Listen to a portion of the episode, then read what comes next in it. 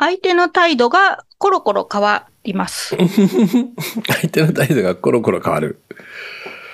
うん。えー上司の態度がコロコロ変わるだったりとか、うんえー気分屋さんとのうまい付き合い方を知りたいというふうに思っている方に向けた会にしたいなというふうに思いました。うーん、なるほど、なるほど。はい。ちえさんはちなみにさ、はい。うんと、いつも同じ感じですか？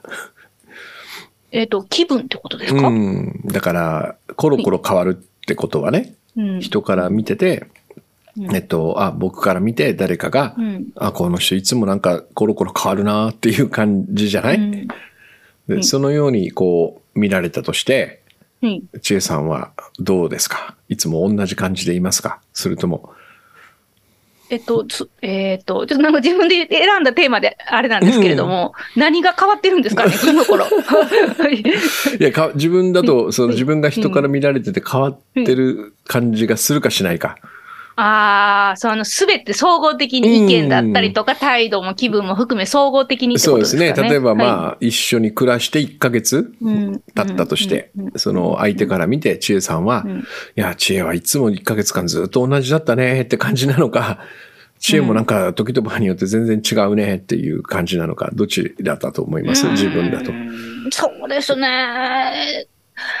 あー一年単位ぐらいにしていいですか？一年、いいですよ、一年で。うん。それであれば、うんまあ、コロコロっていうのがどれぐらいのスパンなのかっていうの今はそこまでコロコロ変わるって感じではないかもしれないですね。うんでも、昔はです。うん5年、10年前は本当に気分の波あるよねとかっていう感じはあったかもしれないですね面。白い。その辺がヒントになるかもしれないですね。この話は。はいうん。人はそんなに悪くない。ほっこりするつながりを思い出そう。人間関係、知恵とゾノゾノ。なんで一緒に言う？いや、いいんじゃないですか。たまりが。はい。それでは今日のお話、始まります。すいません、間違えました。知恵とそう。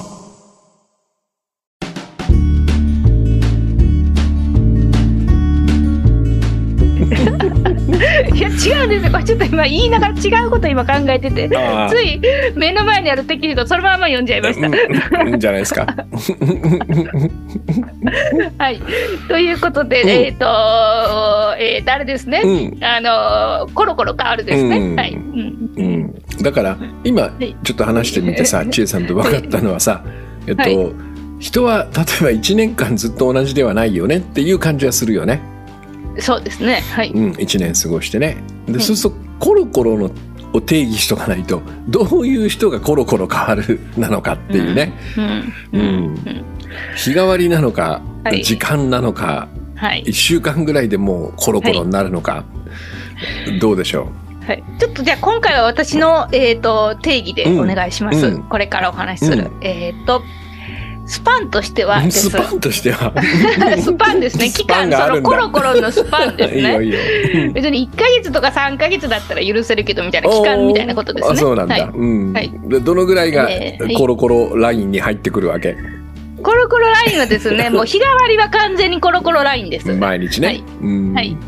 で、え1週替わりも1週間替わりっていうんですか、うん。もう結構入ってますねコロコロにあー2週間も結構入ってますね。やっぱり1ヶ月単位ぐらいが、まあちょっと安定してたまには変わるよねみたいな定義にしてください、今回は。わかった。じゃあ次の質問なんだけど、はいえっと、僕が、じゃあその、クラゾの A バージョン、クラゾのはい B バージョン、はいク。ラゾの C バージョンとあとあるとするじゃん、はい。これを、えっと、今日は A、明日は B、明後日は C ってやったらこれはコロコロになるわけだよね。コロコロです、完全に。うん。はい。今月は A、来月は B、再来月は C だとどうなるんですか、それもコロコロです。ああの、コロコロの定、そうなんです。うん。いいですか、うん。コロコロの定義はです。あの、その A, B, C, D, E, F, G, F, E, F, G, F なんで戻る？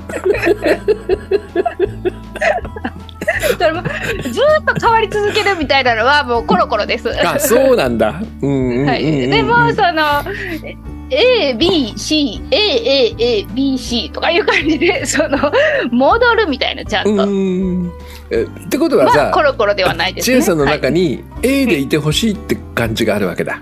そうです、そうです、そうです。ねいい、いい、いい感じの、その、A っていうのがありますね。それはその意見とかでもそうですね。うん一つこの意見を、こう、ポンと出しました。うん例えば、じゃあ、上司の態度がコロコロ変わるって多分、ん意見とかそういう話だと思うんですよ。その主張とか。うん。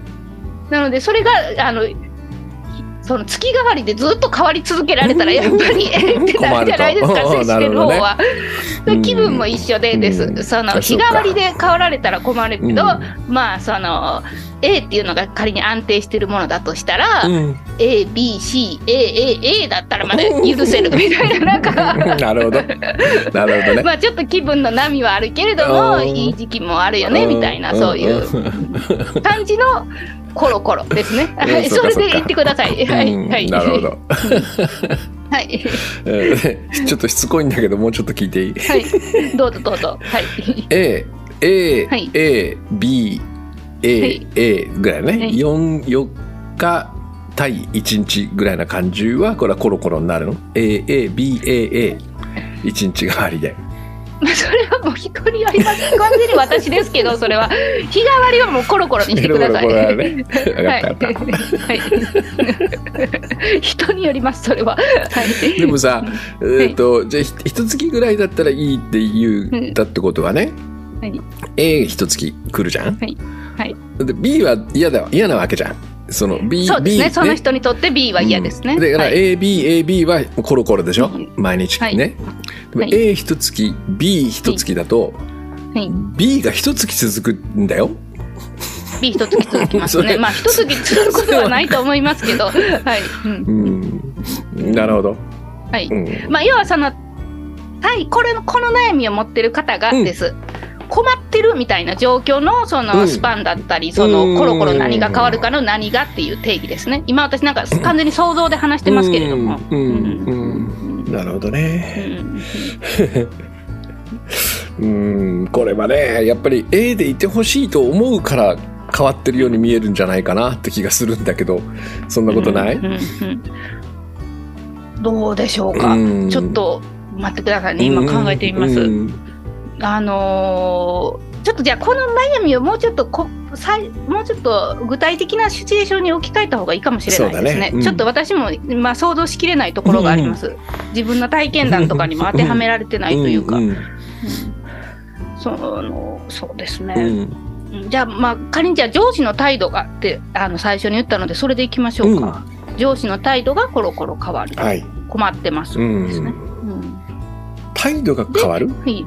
はい、言うね。言うことじゃなくて？まあ、言うことも態度も含めですね。うんううん。ん例えばそれはどんな感じなのかね？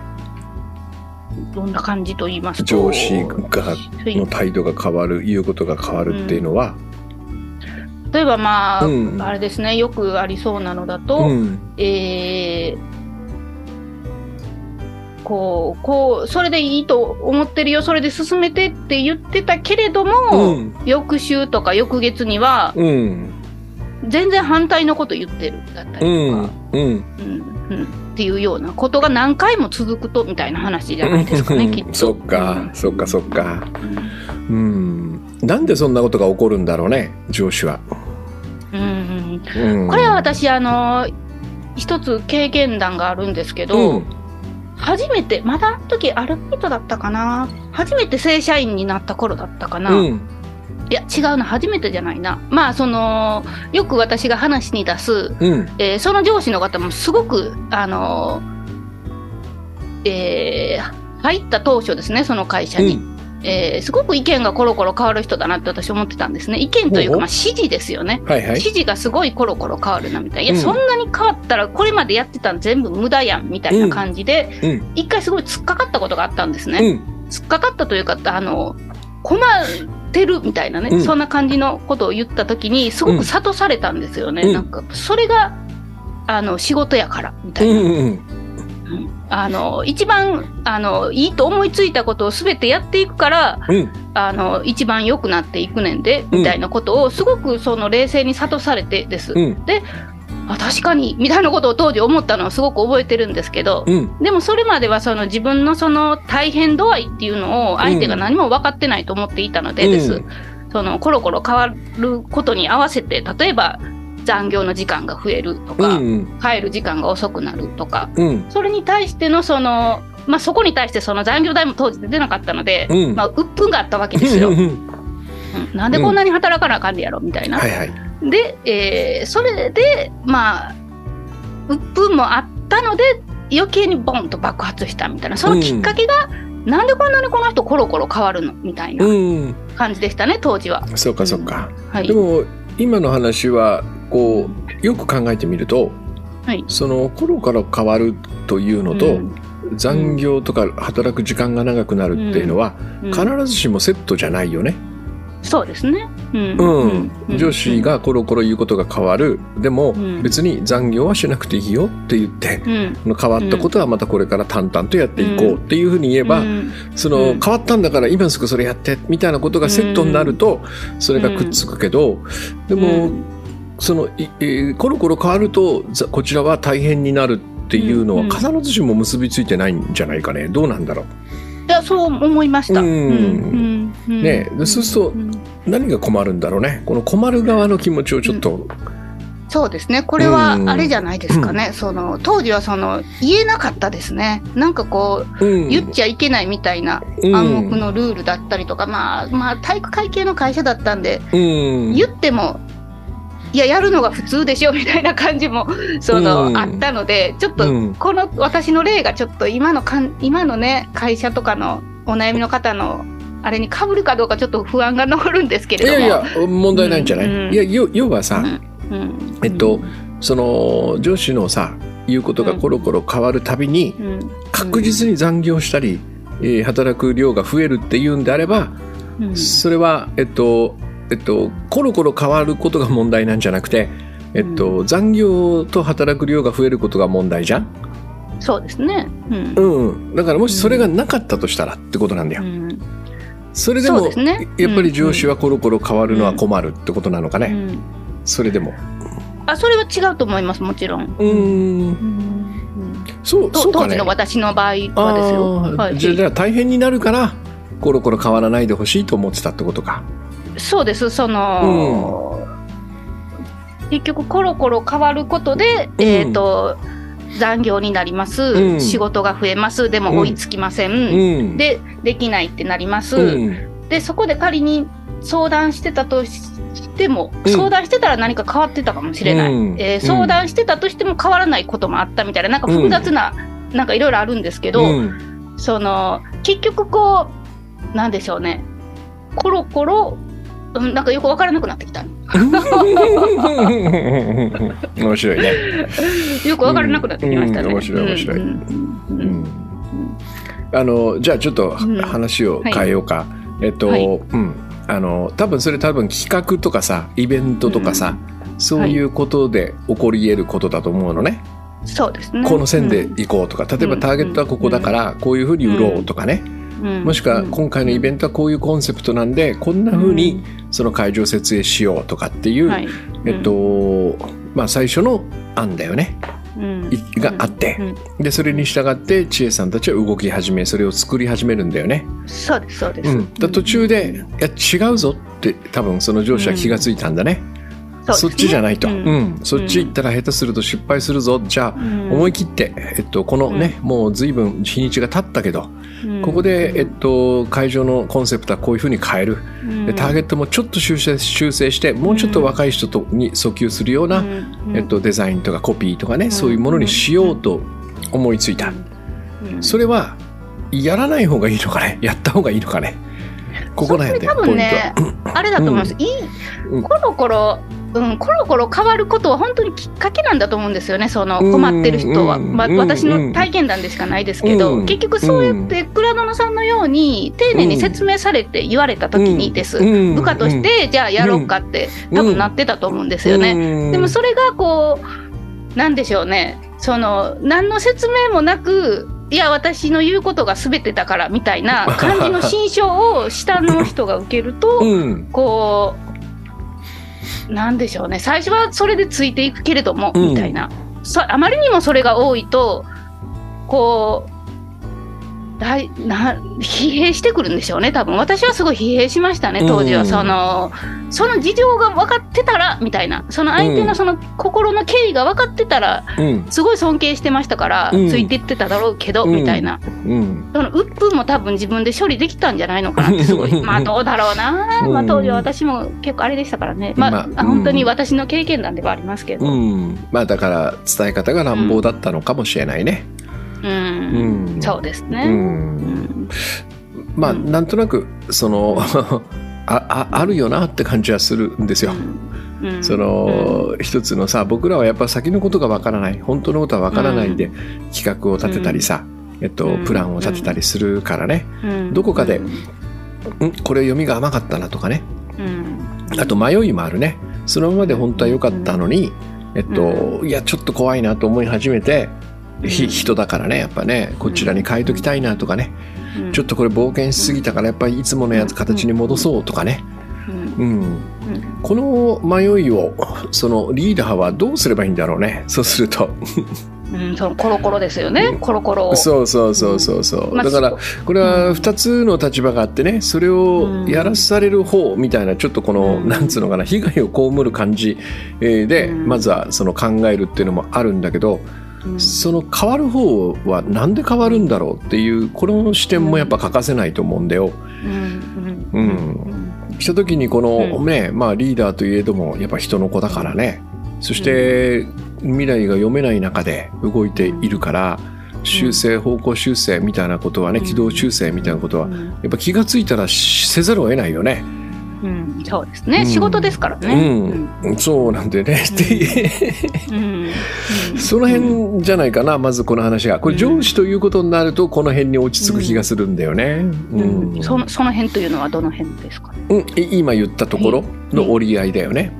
えっ、とだからその同じチームで同じ会社で働いているとしたら、はい。はい、ゴールは一つなわけよ。成功したいわけだよね、はい、そのやってることがね、だからこれは上司であろうと部下だろうと同じだと思うんですよそのゴールは。うんでその中で上司が迷ったりしてる。もしくはもうちょっといい案が浮かんだみたいなことを、そのが起こってる。こういう時にそのでもそれでもやっぱり最初にやるって言った通りやりましょうっていうのか、うんそれともここでやっぱそうっすね。しょうがないですね。そっち行きましょうかっていうのかっていうのは、これはなんかあの双方に大事なことな気がするんよ、ね、働く上で。そうするとこのここで起きてるそのコロコロ変わるっていうのはね、どういうふうに捉えたらいいんだろうかなっていうそんな感じ。今のようなことを踏まえた上でね。うん、あのー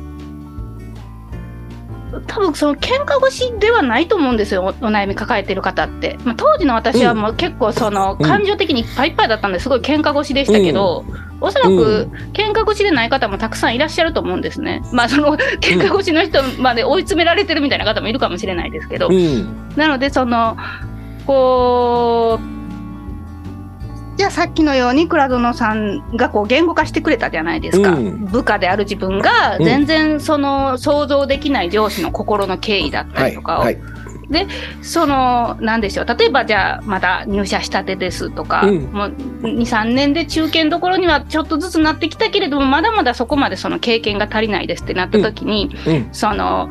仕事なんだけれども、その仕事の本質を見失う時ってあるじゃないですか、やっぱりまだ20代後半だったり、うんはい、まあ、30代でもそういう、うん、40代でもやっぱりあると思いますし、うん、そういう、この時に、この部下としてです、これ、上司の態度がっていうことなんで、部下側に立って話しますけれども、はい。はい、その部下としていかにその、その上司のその経緯っていうのを、想像できるかというか、うんうん、そこがこう聞けたら、うん、そのぐっとこう上がってるその感情のそのなんて言うんですかモチベート、うん、なんて言うんですかぐっと上がってるその無意味に上がらなくていいその感情っていうのが、落ち着いてくるのかなってちょっと思ったりもしました。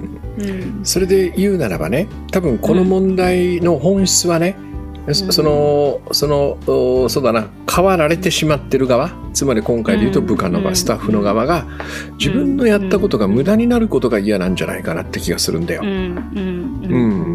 で自分のやったことには2つの意味があるよね。一つは単純に労力を費やしてここまで作ったというその結果みたいなものね。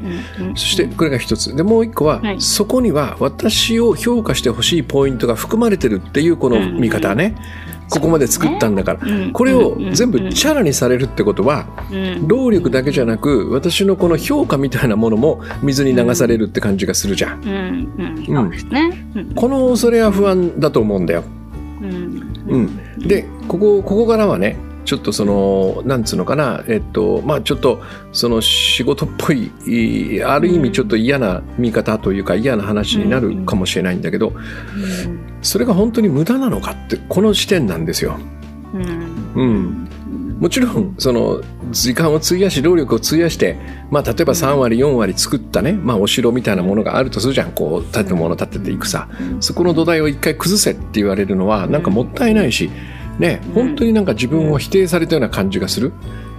この仕事をした自分、そしてここに費やした労力、そこに対し対する思いとか、そして自分の成果みたいなものね、評価みたいなものが全部こう否定されたような気がする。それはでも、すごく僕は、えっと、なんつうのかな、パーソナルな視点だと思うよ。知恵さんがそれだったとしたら、はい、そうそうそう、知恵さんと仕事という一対一のその関係。うん、うん、でもチームで仕事を働いてるってことは、うん、それよりも優先されることがあるんだよね。ありますね。うん、そしてもっと言うと、これ前にもあの何かの話でしたけど3割形が見えたからこれじゃダメだって判断がようやくできるっていうこともあるんだよ。そうするとその3割はえっと、最終的にかたあの形として残らなかったけどプロセスの中ではすごく重要な部分なんだよ。うん、うん、そうかこのまま作るとこうなるんだっていうことが3割分かった。それを千恵さんは作った。うん、それそこで初めてこれはちょっと方向修正必要だぞっていうことが分かったからそれを一回取り除いてもう一回作ろうっていう。これは十分に僕は貢献してると思うんだよね。うん、うん、そうですね。うん、うん、なんかこうコロコロ問題に対してです、こうこうじゃあ分かったそこを修正していきましょうってそのなる時にその部下の立場からしてです、うん、そのぜどこかでもお話あったと思うんですけど、うん、その上何だったっけな上司の言い方だったかな。なんか、うん、青空さんの質問であったと思うんですけど、あのその上司は壁壁打ちというかその、相手と話すことで自分の中を頭の中を整理してるんだ、うん、だったりとか、ね、答え合わせをしてるんだっていう話がありましたけど、その視点がこうないとこう、部下側からするとすごくこう感情的になってしまったりとか、雑に扱われてるって思ったりとかっていう話だったじゃないですか。なんかそれとすごく似てる話だなと思いました。そのそうだね、それが何でしょう。どっちが悪いとかそのリーダーシップの取り方とか多分そういう話ではないのかなと、うん、こう一つのチームとして仕事を一つのその目的を達成する上で、うん、まあ、それぞれの役割があって、うん、まあ、もちろんその上に立つ人がこうなるべくフォローアップできればいいのかもしれないけれども、でも未熟な人でもその視点を持てればやっぱりそれに越したことはないですよね。そうだね。うん、まあまあ簡単に言うとゼロからものを作っていくというのはね、うん、えっと出来上がったところが完成なんですよ。うん、だからその途中は何度もやり直ししたり方向修正したりするということはあり得るということを、えっと、しっかり受け入れておくというのが、僕は大事かなって気がするんだよね。そうですね、うん、でこれはおそらくねその例えばその受験勉強とかでは絶対に起こらないんだよ。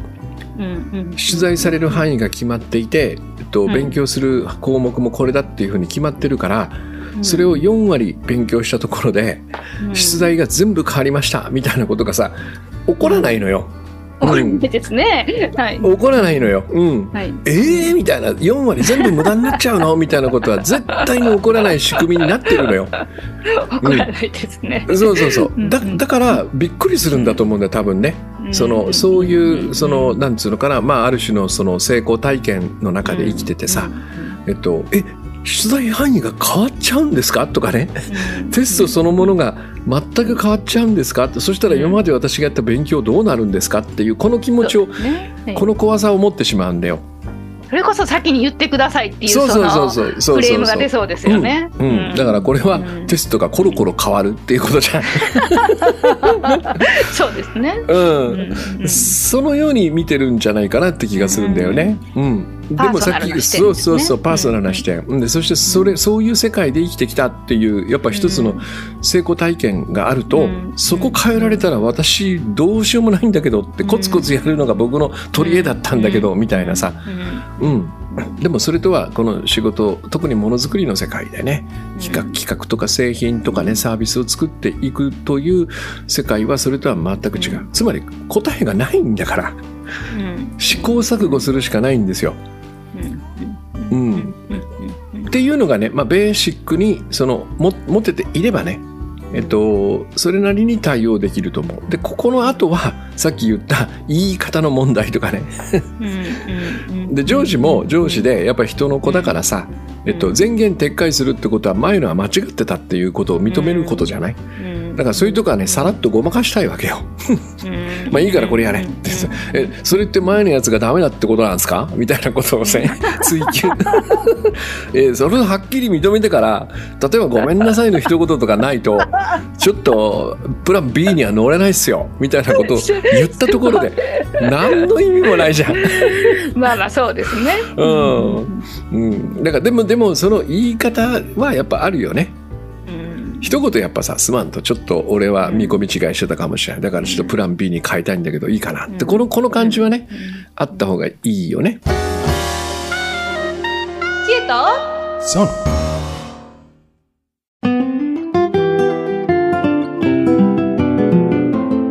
前回の上下意識の話にもつながるなと思いました。うん、そのまあ、会社やからヒエラルキーがあるっていうのを前提にするとちょっとまたあれなんですけど、うん、それでもやっぱりその言うこと聞いとけみたいなその、うん、そうそうそうそう。ね感じがあるとやっぱりみたいなのはあるのかもしれないですね。うん、そういうことですね。うん、うん、それがまず一つ、はい、でもう一個はそのその自分が方向転換をしたというね、まあ、ある種のツケというのかな。それをそのスタッフの重労働で 賄おうとする、そのやり方は問題があるよね。うん。で、それでなんか、あの人がか何か意見を変えるたびに残業が始まるっていう、こういう組み合わせにしちゃダメだよね、多分ね。また、別の、別の別の話。話。うん。うん。っていうか、それをやると、意見を変えられると苦しくなるっていうことがくっついちゃうじゃん。うん。意見を変えるのはあくまでより良くするためなんだよ。うん、でもでもそのそれが実際に現場に降りてきたらみんなの心の中には意見が変わる辛い日々が始まるっていうことがセットになっちゃうからねここがおかしくなってしまうよね。これはやっぱりその采配する方がしっかりと何とかしなくちゃいけないポイントだよね。うん、だから双方にあるんだけどやっぱりこのベーシックにその変わることが本当に悪いのかっていうこの発想は持っていた方がいいような気が僕はする。うん。取材範囲じゃないわけだからね。はいうん、そうですね。うん。上司の態度はテストではないですからね。そうですね。うん、はい。はい。さて皆さんいかがだったでしょうか？えー、コロコロ問題でお困りの方は ぜひぜひ、あのー、ね、何かこう、見方を変える一つのきっかけとして、えー、使っていただければなというふうに思います。うん、はい。このポッドキャストではあなたからのご質問ご相談、えー、人間関係にまつわるものを、えー、募集しております。まあもちろんそれ以外でも全然大丈夫なんですけれども、うん、はい、何でも、えー、ご相談お待ちしておりますので、ぜひぜひ、えー、お答えいただければ、あ、お答えじゃない、えー、お送りいただければと思います。概要欄のお便りの、えー、ところから、えー、送ることができます。はい。では、今回はこんな感じで終わります。うん、はい、今晩もほっこりした夜をお過ごしください。さようなら。さようなら。